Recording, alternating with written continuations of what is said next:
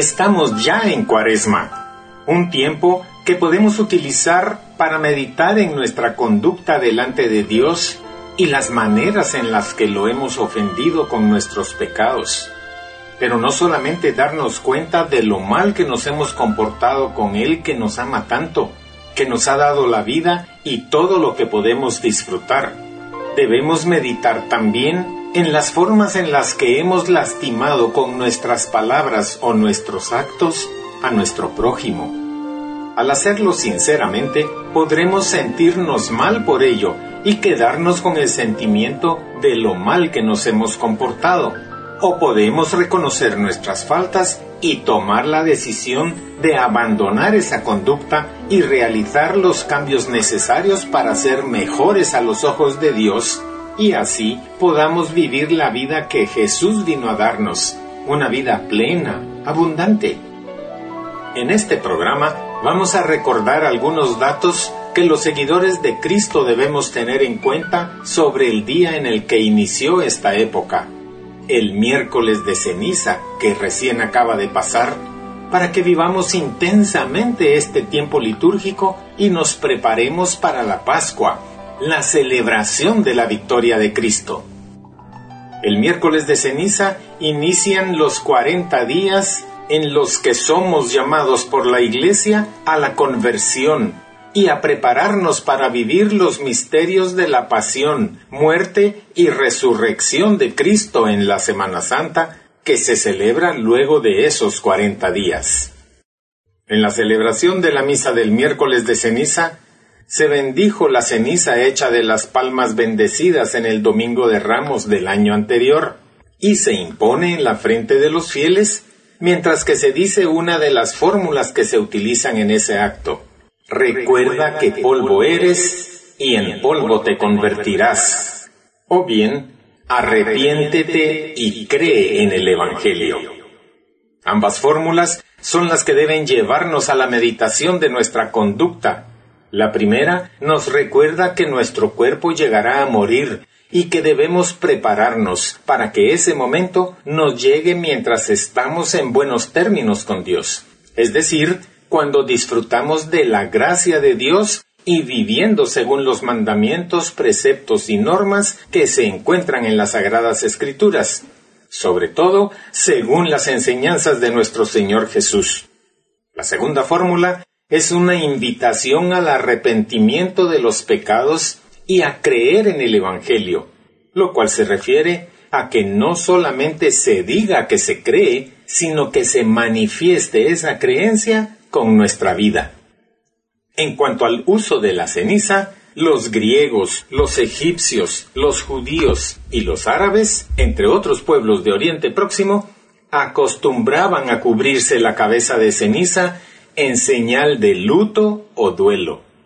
Los ninivitas usaban la ceniza como gesto profundo de arrepentimiento, y los mensajeros de malas noticias solían cubrir de ceniza su cabeza.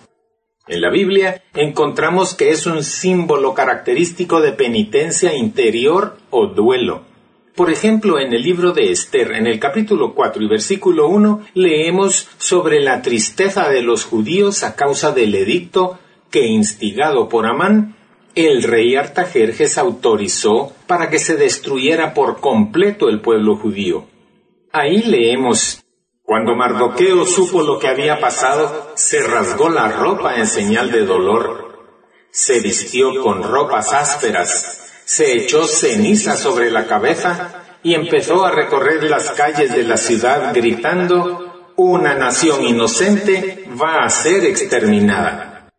Otro ejemplo es el que se encuentra en el segundo libro de Samuel en el capítulo 13, cuando Tamar, luego de ser violada por su hermano Amnón, ambos hijos de David, se echó ceniza en la cabeza, rasgó la túnica que llevaba puesta y con las manos sobre la cabeza se fue llorando por el camino. En los primeros siglos de la Iglesia, las personas que querían recibir el sacramento de la reconciliación el jueves santo, se ponían ceniza en la cabeza y se presentaban ante la comunidad vestidos con un hábito penitencial con lo que manifestaban su voluntad de convertirse, es decir, de dejar el pecado para volverse a Dios y seguir sus normas, mandamientos y enseñanzas. En el año 384 después de Cristo, la cuaresma adquirió un sentido penitencial para todos los cristianos, y desde el siglo XI la Iglesia de Roma solía poner las cenizas al iniciar los cuarenta días de penitencia y conversión. El período de cuaresma también fue usado para preparar a los que iban a recibir el bautismo la noche de Pascua, imitando a Cristo con sus cuarenta días de ayuno. La cuaresma adquirió un sentido penitencial para todos los cristianos casi cuatrocientos años después de Cristo, y a partir del siglo XI, la Iglesia impone las cenizas al inicio de este tiempo como un recordatorio de nuestra necesidad de la misericordia de Dios. La ceniza es un símbolo. Su función está descrita en un importante documento de la Congregación para el Culto Divino y la Disciplina de los Sacramentos que dice El comienzo de los cuarenta días de penitencia en el rito romano se caracteriza por el austero símbolo de las cenizas que distingue la liturgia del miércoles de ceniza.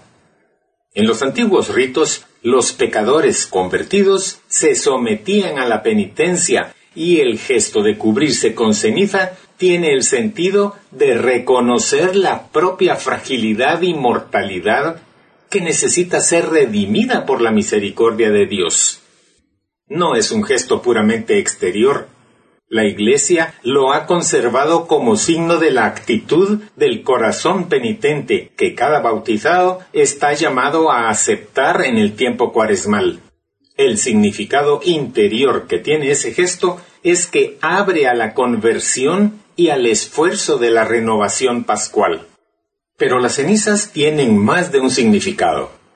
La palabra ceniza, que proviene del latín cinis, representa el producto de la combustión de algo por el fuego, por lo que ésta adoptó tempranamente un sentido simbólico de muerte y caducidad, pero también de humildad y penitencia. La ceniza, como signo de humildad, nos recuerda a los cristianos nuestro origen y nuestro fin como leemos en el Génesis capítulo 2 versículo 7 que dice, Dios formó al hombre con polvo de la tierra. Y en el Génesis más adelante en el capítulo 3 y versículo 19 dice, hasta que vuelvas a la tierra, pues de ella fuiste hecho.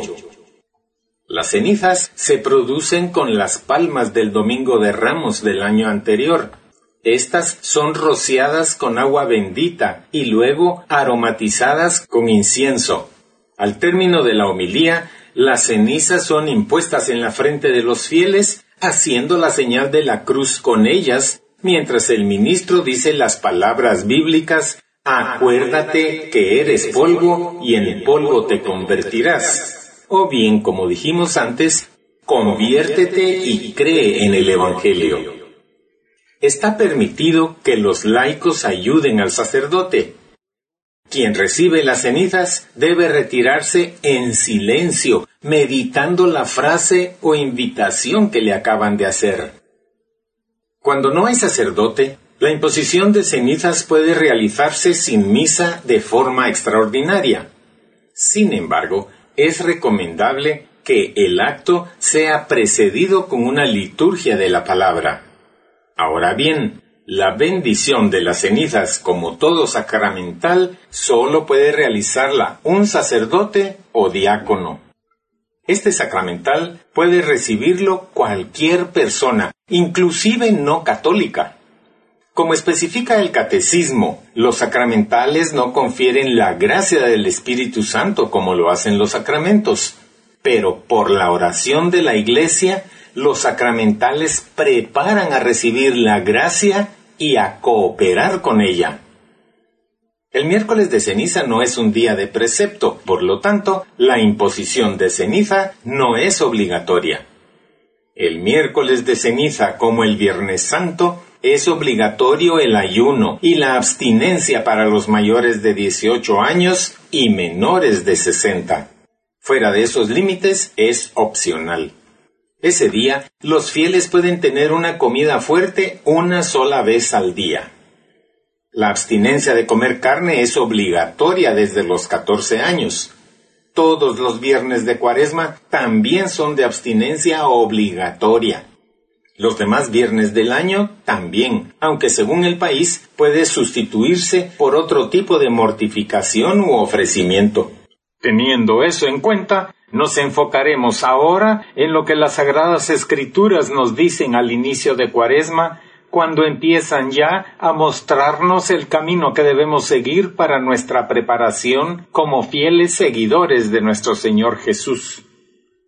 La primera lectura de la misa del miércoles de ceniza, tomada del libro de Joel en el capítulo 2, nos hace ver que a pesar de que hayamos ido en contra de la voluntad de Dios, se nos da este tiempo precioso para volvernos a Él con corazón arrepentido a pedirle perdón y pedirle también su gracia para mantenernos fieles a sus mandamientos.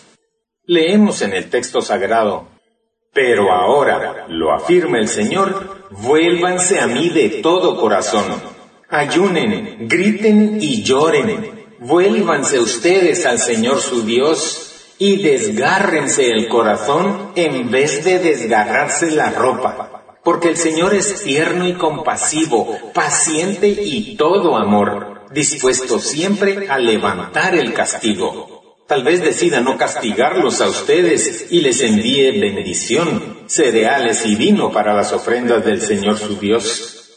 Toquen la trompeta en el monte Sión, convoquen al pueblo y proclamen ayuno. Reúnan al pueblo de Dios y purifíquenlo. Reúnan a los ancianos, a los niños y aún a los niños de pecho.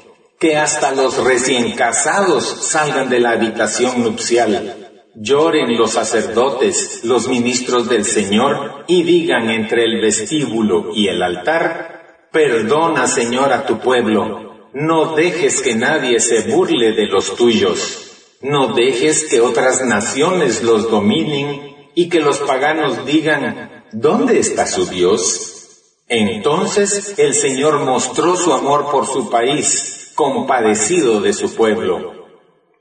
Y después indica que debemos orar diciendo, perdona Señor, perdona a tu pueblo. Y termina con la reacción de Dios a esa oración, que debe animarnos, pues dice, y el Señor se llenó de celo por su tierra y tuvo piedad de su pueblo. Aquí, al decir su pueblo, se refería a Israel, que nace como pueblo de Dios cuando los israelitas acogieron los diez mandamientos y les dio las tablas de piedra por medio de Moisés. Pero cuando aceptamos a Jesús como nuestro Salvador y Señor, también nosotros pasamos a formar parte de su pueblo, por lo que podemos confiadamente pedir perdón con la intención de no ofenderlo nuevamente. Y Él, que mira los corazones, tendrá piedad y nos otorgará su perdón. Luego, el Salmo 50 nos da el ejemplo de la oración que realizó el rey David luego de que el profeta Natán le recriminara su pecado.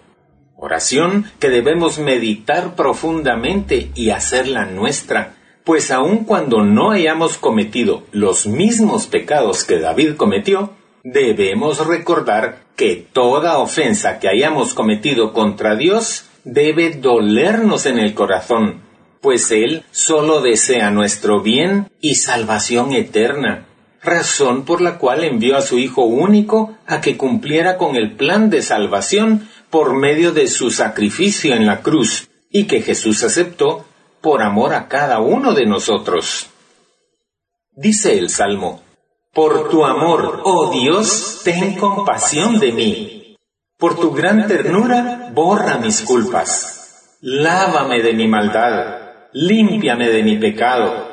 Reconozco que he sido rebelde, mi pecado no se borra de mi mente.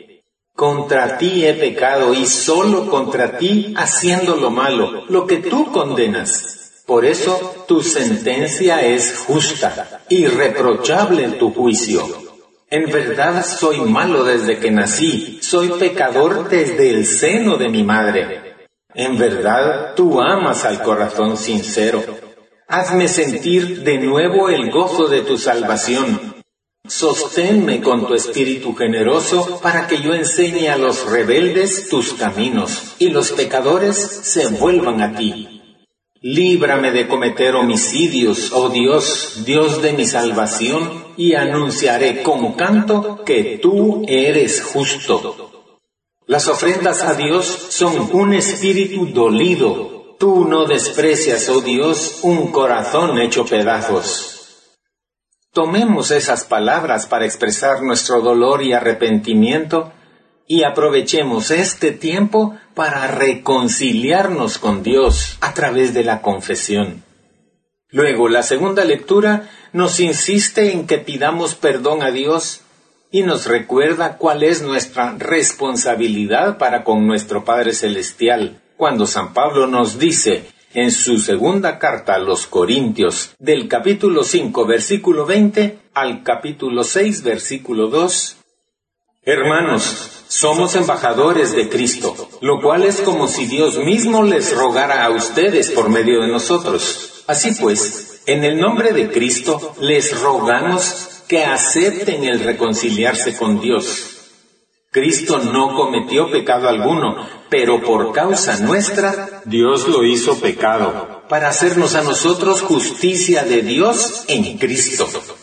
Ahora pues, como colaboradores en la obra de Dios, les rogamos a ustedes que no desaprovechen la bondad que Dios les ha mostrado, porque Él dice en las Escrituras, en el momento oportuno te escuché, en el día de la salvación te ayudé. Quiero hacer énfasis en que Dios escucha nuestro clamor en este tiempo en el que debemos aprovechar su bondad. Entonces, puesto que durante el tiempo de cuaresma que recién inició, los sacerdotes estarán disponibles para recibir las confesiones de quienes quieren ponerse en paz con Dios, prepárate y acude al sacramento de la reconciliación para confesar tus pecados y recibir del sacerdote representante de Jesús y en su nombre la absolución, el perdón de tus pecados. Y en el Evangelio, San Mateo nos traslada la enseñanza que Jesús nos dejó para que nuestras acciones vayan dirigidas solamente a dar honor y gloria a Dios, y no pretendamos sobresalir por las obras buenas que hagamos, Dice el texto sagrado, en aquel tiempo Jesús dijo a sus discípulos, tengan cuidado de no practicar sus obras de piedad delante de los hombres para que los vean. De lo contrario, no tendrán recompensa con su Padre Celestial. Por lo tanto, cuando des limosna, no lo anuncies con trompeta, como hacen los hipócritas en las sinagogas y por las calles para que los alaben los hombres. Yo les aseguro que ya recibieron su recompensa. Tú, en cambio, cuando des limosna, que no sepa tu mano izquierda lo que hace la derecha, para que tu limosna quede en secreto, y tu Padre que ve lo secreto te recompensará. Cuando ustedes hagan oración, no sean como los hipócritas, a quienes les gusta orar de pie en las sinagogas y en las esquinas de las plazas para que los vea la gente. Yo les aseguro que ya recibieron su recompensa. Tú, en cambio, cuando vayas a orar, entra en tu cuarto, cierra la puerta y ora ante tu Padre que está allí en lo secreto. Y tu Padre que ve lo secreto, te recompensará. Cuando ustedes ayunen, no pongan cara triste, como esos hipócritas que descuidan la apariencia de su rostro para que la gente note que están ayunando. Yo les aseguro que ya recibieron su recompensa. Tú, en cambio, cuando ayunes, perfúmate la cabeza y lávate la cara para que no sepa la gente que estás ayunando, sino tu Padre que está en lo secreto. Y tu Padre que ve lo secreto te recompensará. Evangelio según San Mateo capítulo 6. Esta enseñanza sobre la humildad con la que debemos realizar las buenas obras, pero también el recordatorio de la importancia de nuestra oración personal y del ayuno que debemos realizar para fortalecernos espiritualmente, debemos considerarla siempre, no solamente para Cuaresma. Esta es una norma que, como verdaderos discípulos de Jesús, debemos volverla una de nuestras virtudes. Por lo tanto, sigamos también la enseñanza de San Pedro, que en su primera carta, en el capítulo 1, versos 14 al 16, nos insiste en que debemos vivir controlando nuestra carne, para llegar a ser verdaderos hombres y mujeres espirituales que queremos agradar a nuestro Dios Trino, al Padre, al Hijo y al Espíritu Santo. Ahí dice, como hijos obedientes, no vivan conforme a los deseos que tenían antes de conocer a Dios, es decir, antes de haber aceptado a Jesucristo como Salvador y Señor. Y continúa diciendo, al contrario, vivan de una manera completamente santa, porque Dios que los llamó es santo. Pues la escritura dice, sean ustedes santos porque yo soy santo. Dice San Pablo en su carta a los Efesios capítulo 1 y versículo 4. Dios nos escogió en Cristo desde antes de la creación del mundo para que fuéramos santos y sin defecto en su presencia. Y eso significa que debemos hacer todo cuanto podamos para cumplir con el deseo de Dios. Pero no lo haremos solos. Tendremos el apoyo de Dios, que por medio del Espíritu Santo nos dará los dones necesarios para que logremos esa meta y además tomemos su promesa que nos traslada San Pablo cuando dice, ustedes no han pasado por ninguna prueba que no sea humanamente soportable y pueden confiar ustedes en Dios que no los dejará sufrir pruebas más duras de lo que puedan soportar. Por el contrario, cuando llegue la prueba, Dios les dará también la manera de salir de ella para que puedan soportarla. Primera carta a los Corintios capítulo 10 versículo 13. Como seguidores de Cristo, debemos estar seguros que podemos fiarnos y depender plenamente de Él. Por lo que al seguir sus enseñanzas y darnos a los demás como manifestación de nuestro amor por Él y por nuestro prójimo, en quien vemos su rostro, seremos colmados con creces por su generosidad que sobrepasa todo cuanto podamos imaginar. Iniciemos entonces este tiempo de gracia volviéndonos a Dios. Reconciliémonos con Él y preparémonos con oración y ayuno para vivir plenamente los misterios de la pasión, muerte y resurrección de Cristo en la Semana Santa. Que así sea.